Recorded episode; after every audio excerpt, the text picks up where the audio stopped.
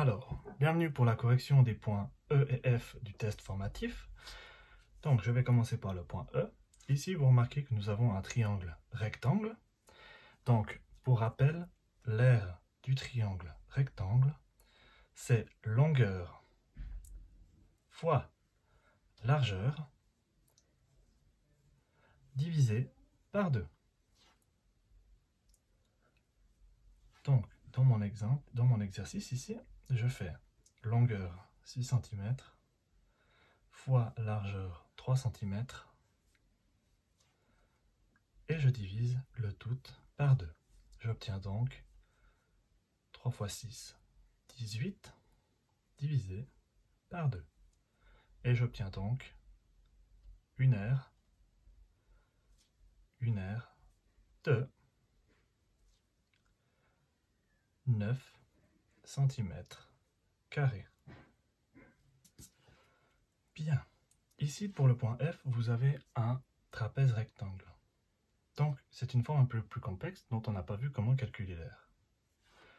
Mais nous savons déjà calculer l'aire du rectangle et l'aire du triangle rectangle. Donc, on peut réfléchir comment découper cette forme pour calculer l'air. Donc ici, on peut tout simplement venir couper cette forme en un triangle et un rectangle. J'ai donc ici mon rectangle, dont je sais calculer l'air, et mon triangle, dont je sais calculer l'air. Pour calculer l'air du rectangle, eh bien, je fais longueur fois largeur, donc 15 cm de longueur et 10 cm de largeur. Donc j'ai 15 fois 10. Et j'ai donc 150 cm carrés. Pour l'aire du triangle, eh bien, je vais faire longueur fois largeur divisé par 2. Ici, il me manque cette information-là.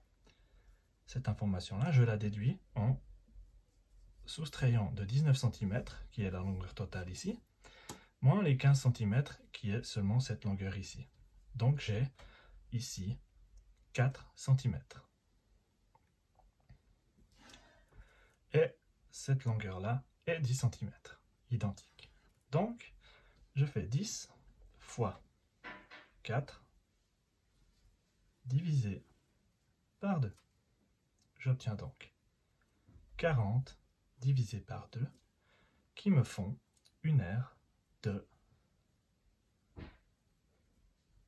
20 cm carrés. Ensuite, je dois additionner pour avoir l'air total. Donc l'air total